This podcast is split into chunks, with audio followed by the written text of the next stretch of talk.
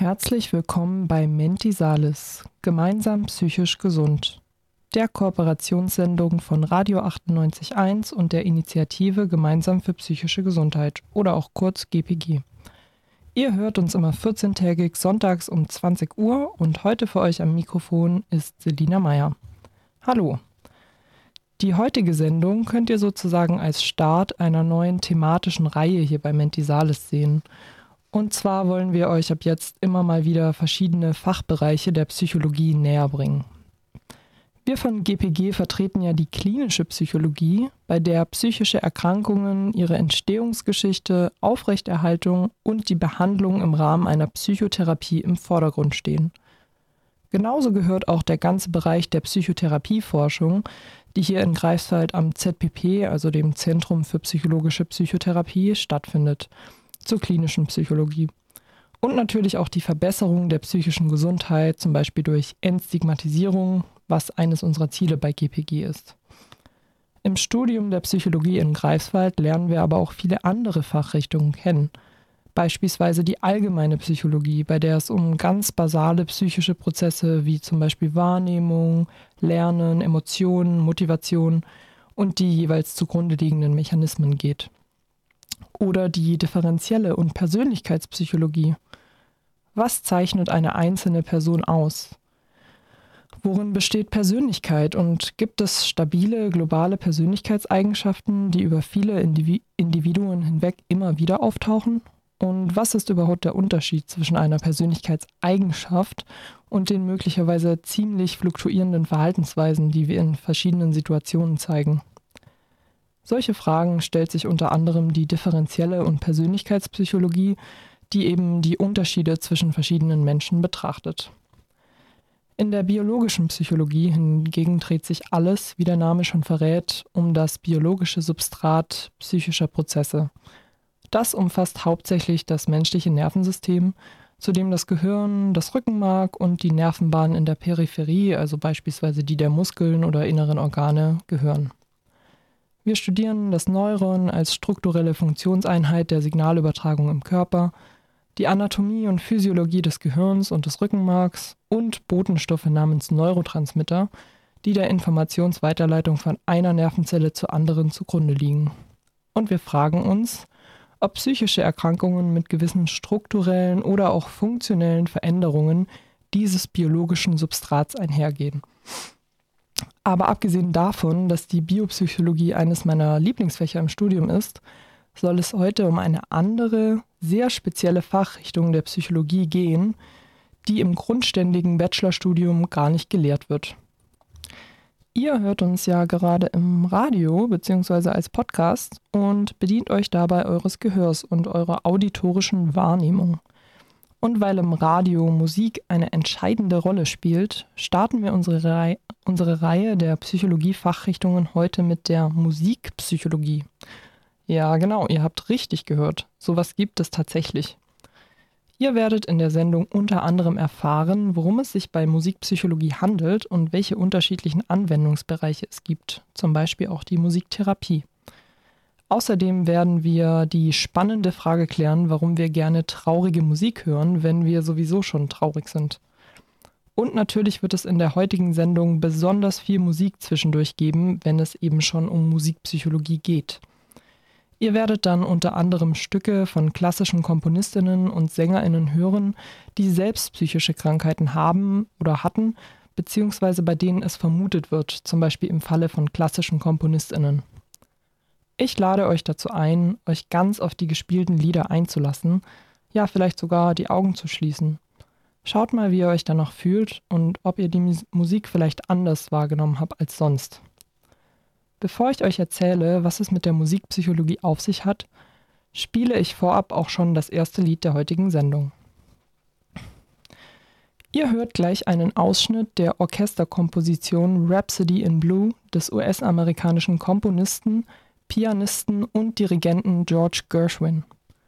George Gershwin wurde 1898 in New York geboren und war einer der Musiker, die ihre psychische Instabilität in Kreativität umgewandelt haben. Das vermutet zumindest Dr. Richard Cogan, der als Psychiater und Konzertpianist die Biografien zahlreicher Musiker untersucht hat, um den Zusammenhang zwischen Kreativität und psychischen Krankheiten zu beleuchten. Dr. Cogan fand durch seine biografischen Analysen heraus, dass George Gershwin nicht unbedingt eine leichte Kindheit hatte. Er zeigte Verhaltensauffälligkeiten, zettelte Streits mit anderen Kindern an und hatte Probleme in der Schule. Außerdem war er unaufmerksam und konnte in der, Stu in der Schule kaum stillsitzen. Dr. Kogan ist überzeugt, dass George Gershwin heutzutage mit einer Verhaltensstörung und womöglich auch mit ADHS, also einer Aufmerksamkeitsdefizit-Hyperaktivitätsstörung, diagnostiziert werden würde. Vermutlich hätte man ihm auch aufmerksamkeitsstimulierende Medikamente wie Ritalin verabreicht. Aber zu Beginn des 20. Jahrhunderts war ADHS noch nicht bekannt und es gab auch keine Medikamente dafür. Laut Dr. Cogan war es dann also die Musik, die dem damals noch zehnjährigen George Gershwin half, sich zu fokussieren. George Gershwin war zwar sein Leben lang hyperaktiv, doch nachdem er die Musik für sich entdeckt hatte, hatte er keine Probleme mehr, seine Impulse zu kontrollieren oder aufmerksam zu bleiben. Die Komposition Rhapsody in Blue, von der ihr gleich ein Stück des Anfangs hört, ist inspiriert durch Zuggeräusche auf einer Fahrt von New York nach Boston.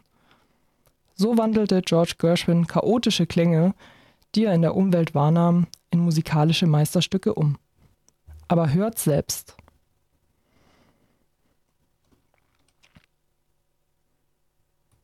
So, was hat es nun mit der Musikpsychologie auf sich? Die Musikpsychologie ist ein breit gefächertes, interdisziplinäres Forschungsfeld, das sich mit Musik als ein kulturell geformtes, ästhetisches Phänomen ebenso beschäftigt wie mit individuellen und subkulturspezifischen Formen musikalischen Ausdrucks, musikalischer Präferenzen und musikalischen Verstehens. So lautet die Definition von Musikpsychologie im Online-Psychologie-Lexikon des Spektrum Verlags. Dass es sich bei der Musikpsychologie um ein interdisziplinäres Feld handelt, lässt uns ja allein schon am Namen erkennen. So werden beispielsweise bildgebende Verfahren der Kognitionswissenschaften oder kognitiven Neurowissenschaften angewendet, um die Wahrnehmung von Musik zu untersuchen und herauszufinden, welche Gehirnareale daran beteiligt sind. Dazu aber gleich mehr. Musikpsychologie kann auch als Teilgebiet der systematischen Musikwissenschaft angesehen werden – die versucht, universelle Gesetzmäßigkeiten beim Musikproduzieren und Musikhören mit den Methoden der Psychologie zu untersuchen. Neben der Psychologie sind weiterhin Kenntnisse der physikalischen Akustik und für die Anwendung auch pädagogische und kommunikationswissenschaftliche Grundlagen von Bedeutung Laut dem Online-Lexikon für Psychologie und Pädagogik versucht die Musikpsychologie vor allem psychische Vorgänge bei der musikalischen Produktion, Interpretation und Rezeption zu untersuchen, also die Beziehung zwischen Mensch, Musik und Umwelt sowie die emotionale Wirkung der Musik. Dazu fällt mir dieses Phänomen ein, das ihr sicher auch selber kennt. Wenn ich traurig bin, dann höre ich gerne traurige Musik. Meistens hilft es mir sogar, meine Traurigkeit zu verarbeiten und über sie hinwegzukommen. Schon Elton John wusste im Jahr 1984, When all hope is gone, sad songs say so much. Wenn alle Hoffnung vergeblich ist, sagen traurige Lieder so viel. Aber warum ist das so? Verschiedene Studien haben das Phänomen untersucht und haben unterschiedliche Gründe herausgefunden, warum traurige Menschen gerne traurige Lieder hören. Zum einen können traurige Lieder, die wir schon kennen, ein Gefühl der Nostalgie in uns auslösen. Wir denken dann womöglich an frühere Zeiten, vielleicht verbinden wir das Lied auch mit einer geliebten Person oder Situation aus der Vergangenheit. Dieses bittersüße Gefühl der Nostalgie kann unsere Stimmung dann positiv beeinflussen. Andererseits kann traurige Musik uns ein Gefühl der Verbundenheit vermitteln, indem sie unsere Gefühle spiegelt. Wir schätzen also Lieder, die ausdrücken, was wir fühlen, aber doch nicht selbst verbalisieren können. Ein weiterer Grund, warum wir uns traurige Songs anhören, ist, dass sie uns unsere eigene Traurigkeit vergessen lassen. Dieser Effekt ist umso stärker, je schöner die Musik für uns ist. Anstatt auf die Ursache unserer Traurigkeit fokussieren wir uns dann auf das Lied und auf die ästhetische Erfahrung davon. Musik kann uns außerdem helfen, Gefühle von Traurigkeit stellvertretend zu erleben und sie dadurch besser loszulassen. Wenn wir ein trauriges Lied hören, können wir Traurigkeit fühlen, ohne von der Ursache der Trauer im Lied selbst betroffen zu sein. Dieser Prozess hilft uns dann, unsere eigenen Gefühle von Traurigkeit auszudrücken. Zuletzt führt das Hören von trauriger Musik auch zur Ausschüttung, auch zur Ausschüttung bestimmter Hormone, zum Beispiel von Prolaktin. Das Hormon Prolaktin ist unter anderem daran beteiligt, wenn wir weinen und hilft, Gefühle von Trauer zu dämpfen. Prolaktin produziert ein Gefühl von Ruhe, das den psychischen Schmerz der Traurigkeit lindert. Ich kenne das jedenfalls selbst, dass ich meistens viel ruhiger bin, nachdem ich geweint habe. Und bevor es jetzt weitergeht mit der Erklärung, welche Gehirnareale denn an der Wahrnehmung von Musik beteiligt sind, hören wir zuerst das Lied Sad Songs Say So Much von Elton John. Jetzt möchte ich euch ein paar Erkenntnisse der Musikpsychologie näher bringen. Zuerst soll es darum gehen, was in unserem Gehirn genau passiert, wenn wir Musik hören. Musik entsteht nämlich laut der Neurowissenschaftlerin und Opernsängerin Indre Viscontas in einem Teil des Gehirns, der zum Belohnungssystem gehört. Und zwar ähm, spielt da die Struktur der Basalganglien eine wichtige Rolle, die Teil unserer motorischen Kontrolle und eben des Belohnungssystems sind und da der caudate Nucleus. Nucleus bedeutet immer so eine Ansammlung von Zellkernen im Gehirn und der caudate Nucleus spielt beim Wanting, das heißt bei diesem Gefühl der Sehnsucht, äh, der Vorfreude, wenn wir Musik hören, eine wichtige Rolle. Und man hat herausgefunden in der Forschung, dass im caudate Nucleus eine Dopaminausschüttung stattfindet in Erwartung des musikalischen Höhepunkts, also wenn in einem Lied, in einem Stück Spannung aufgebaut wird. Und genau, Dopamin ist eben ein Neurotransmitter, das heißt ein Molekül, das im Gehirn ausgeschüttet wird. Und das spielt, wenn wir diese Spannung erleben, die zu einem Höhepunkt eines Lieds hinführt, eine wichtige Rolle und wird in dem Caudate Nucleus ausgeschüttet. Eine andere wichtige Struktur ist der Nucleus accumbens. Der ist eher für das Liking zuständig. Das ist das Gefühl, was wir haben, dieses Gefühl von Freude, wenn der Höhepunkt eines Musikstücks erreicht ist. Also auch dieser Genuss, der dann, ähm, den wir dann spüren. Und da sehen wir eben eine sehr starke Dopaminausschüttung nach Auflösung der Spannung, wenn wir zum Beispiel so eine Gänsehaut spüren bei einem besonders schönen Lied. Genau, das heißt, wir haben zwei wichtige Strukturen. Einmal den Caudate Nucleus, der ist eher für die Sehnsucht und für die Vorfreude, für dieses Spannungsgefühl wichtig und da findet eben dann die Dopaminausschüttung statt. Und im Nucleus accumbens, der ist für dieses Gefühl von Freude und Genuss zuständig, wenn der Spannungsmoment aufgelöst ist und ähm, genau, wenn der Höhepunkt vorbei ist.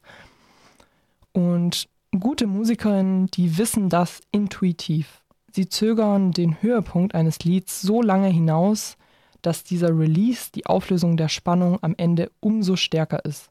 Und es ist aber auch wichtig, ein Gleichgewicht zu finden. Also es sollte sozusagen nicht zu lange rausgezögert werden, der Höhepunkt, sonst sind wir frustriert, wenn wir ein Lied hören, was irgendwie ewig lange geht, bis es dann mal zum Schluss kommt.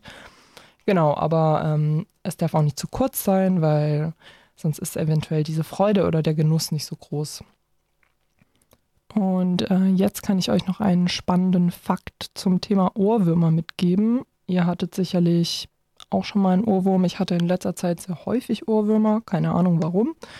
Aber Indre Viscontas, also die Neurowissenschaftlerin und Opernsängerin, ähm, hat auch einen Tipp für uns, wie wir denn Ohrwürmer loswerden. Und ihr kennt sicherlich alle diese alltagspsychologischen Tipps, wie ähm, denk irgendwie an acht nackte Personen mit Glatze oder stell dich auf den Kopf und da geht es ja immer um Ablenkung, aber Indre Viscontas hat noch einen ganz anderen Tipp für uns, wie wir denn hartnäckige Ohrwürmer loswerden.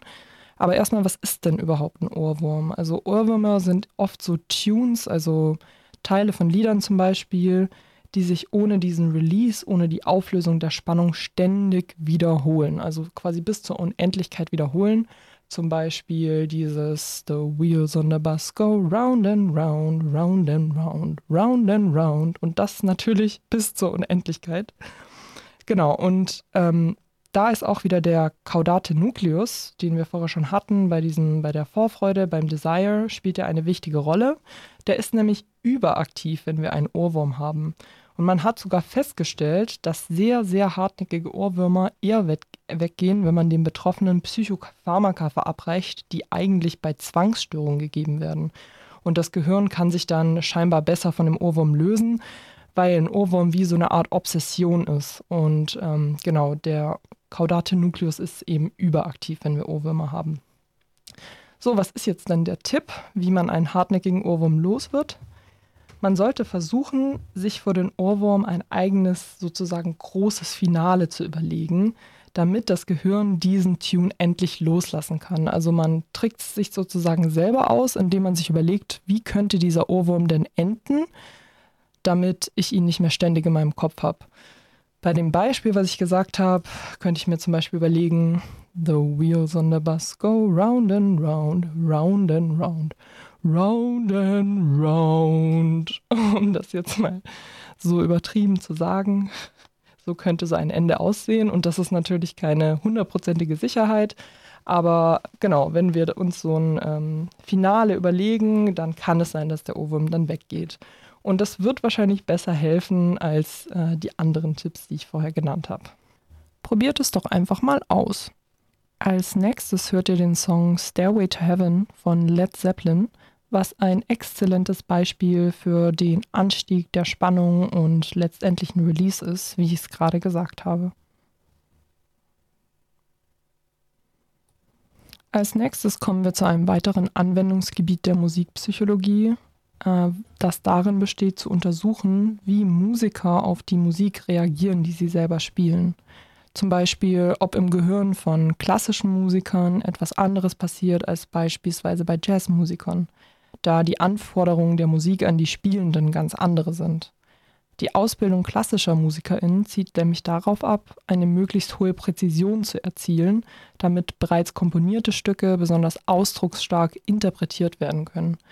Beim Jazz hingegen steht bekanntlich die Improvisation im Vordergrund und eine Jazzpianistin zum Beispiel muss schnell reagieren können, wenn ihre Mitspielenden improvisieren und das Stück eine neue Wendung nimmt. Diese genrespezifischen Unterschiede konnten in empirischen Untersuchungen nachgewiesen werden – so fand zum Beispiel die Forschungsgruppe Neurokognition von Musik und Sprache um PD Dr. Daniela Sammler am Max-Planck-Institut für empirische Ästhetik in Frankfurt am Main heraus, dass klassische Pianisten weniger Fingerfehler beim Spielen machten, dass sie also präziser spielten. In einem weiteren Experiment wurden die Hirnpotenziale der Pianisten beim Spielen fehlerhafter Akkorde aufgezeichnet und im Anschluss miteinander verglichen. So fanden die Forschenden heraus, dass Jazzpianisten ihr Spiel schneller umplanen konnten, wenn sie einen fehlerhaften Akkord anstatt eines korrekten Akkords spielen sollten. Dadurch war ihr Spiel flüssiger als das der klassischen Pianisten. Vielleicht hört ihr ja den Unterschied in der Spielweise, wenn ihr gleich die folgenden zwei Stücke hintereinander hört. Zuerst die Komposition Appassionata Sonata von Ludwig van Beethoven, interpretiert von dem Pianisten Lang Lang. Im Anschluss hört ihr das Stück Blue in Green des Jazz-Trompeters Miles Davis in Kooperation mit seinen Kollegen David Coltrane und Bill Evans. Sowohl Ludwig van Beethoven als auch Miles Davis hatten vermutlich psychische Krankheiten. Miles Davis wird attestiert, er habe Depressionen gehabt und deshalb eine starke Heroinabhängigkeit entwickelt. Dennoch hat er der Nachwelt Werke hinterlassen, die uns weiterhin berühren und den Zauber des Jazz am Leben erhalten.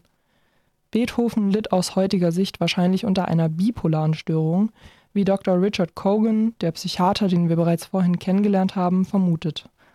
Außerdem verlor er in jungen Jahren sein Gehör. Hier erklärt uns Dr. Cogan die bemerkenswerte Geschichte von Beethoven. Der große Komponist Ludwig van Beethoven war ein Mann mit häufig schwankenden Launen, heftigen Wutanfällen und exzentrischen Verhaltensweisen – er litt unter Verfolgungswahn und für viele ist er das Paradebeispiel des verrückten Genies und geplagten Künstlers. Aber ich ziehe es vor, ihn als ultimatives Beispiel von Resilienz und der Fähigkeit, Hindernisse aus dem Weg zu räumen und Limitat Limitationen zu überschreiten, anzusehen. Beethoven war in seinen späten Zwanzigern, als er zum ersten Mal Anzeichen seines Gehörverlusts erkannte. Als er dann komplett taub wurde, war er am Boden zerstört, verständlicherweise. Taubheit ist für jeden Menschen tragisch, aber für einen Musiker und Komponisten ist es eine Katastrophe. Daher ist es vielleicht gar nicht so überraschend, dass Beethoven darüber nachgedacht hat, sich das Leben zu nehmen. Aber er traf die Entscheidung, seinen suizidalen Impulsen nicht nachzugehen, bis er seine Bestimmung als Künstler nicht erfüllt hatte. Es ist außerordentlich, dass Beethovens Taubheit ihn sogar noch zu einem besseren Komponisten gemacht hat. Als er sein Gehör verlor, konnte er auch keine Musik seiner Zeitgenossen mehr wahrnehmen. Er stand auch nicht mehr länger unter dem Einfluss der vorherrschenden musikalischen Traditionen seiner Zeit und war frei, sich Klänge und Formen auszudenken, die niemand vor ihm je kreiert hatte. Im Jahr 1805 komponierte Beethoven schließlich seine Appassionata Sonata, die Ausbrüche pianistischer Rage enthält, die bis dahin ungekannt waren. Das Stück ergibt gar keinen Sinn auf den Klavieren von Beethovens Zeit und es wurde zu seiner Lebenszeit auch nie aufgeführt. Aber ich glaube, dass Beethoven in seiner Welt der Stille die Klänge des modernen Konzertflügels heraufbeschworen hat.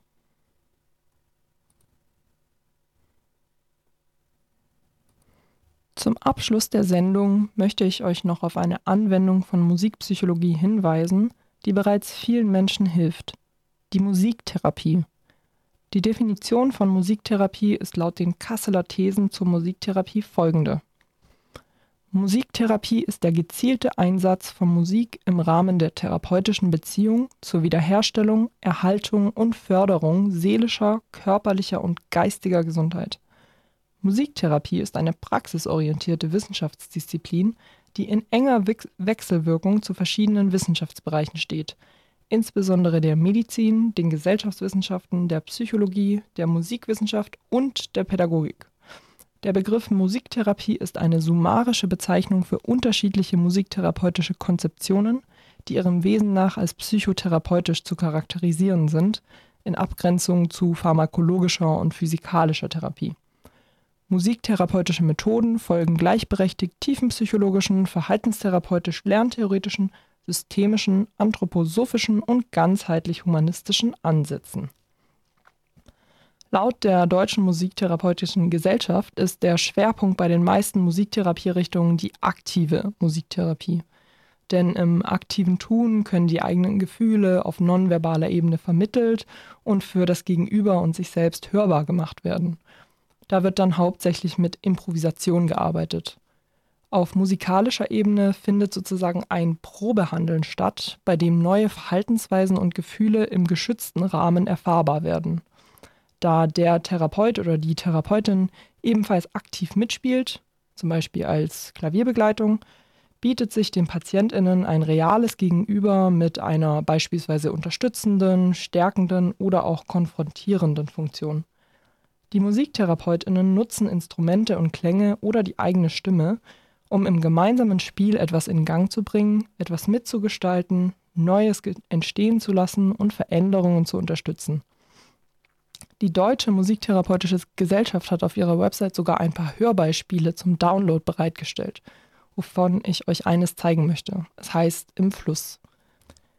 Das folgende Hörbeispiel entstammt einer Sitzung einer ambulanten Musiktherapiegruppe mit chronisch schizophren erkrankten Patientinnen einer Klinik für Psychiatrie und Psychotherapie. Diese besuchen ein offenes musiktherapeutisches Angebot, zum Teil schon über mehrere Jahre hinweg.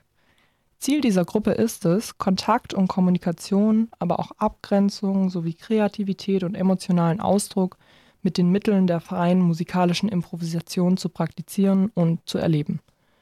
Im Hörbeispiel, was äh, ein Ausschnitt aus einer Improvisation einer Sitzung ist, nutzen die Patienten verschiedene Instrumente, zum Beispiel das Marimbaphon, das Vibraphon oder auch Pauken, Schlagzeug und Monochord, zum eigenständigen außersprachlichen Selbstausdruck. Und der Therapeut, der in dem Fall das Klavier spielt, nimmt dann stützende, begleitende, fordernde oder auch fragende Positionen ein. Also hört euch das mal an. Übrigens gibt es sogar in Greifswald die Möglichkeit, eine Musiktherapie zu machen, und zwar an der BDH-Klinik.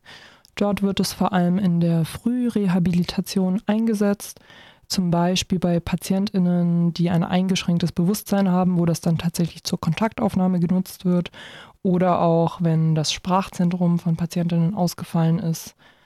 Genau, also ähm, ganz spannend, dass es das hier auch gibt. Und damit kommen wir auch schon zum Ende der heutigen Sendung. Ich möchte euch zum Schluss nochmal entlassen mit einem Stück. Und zwar wurde das komponiert von Clara Schumann. Clara Schumann war die Frau des bekannten Pianisten und Komponisten Robert Schumann. Und Robert Schumann litt auch unter einer psychischen Krankheit. Er war nämlich auch bipolar.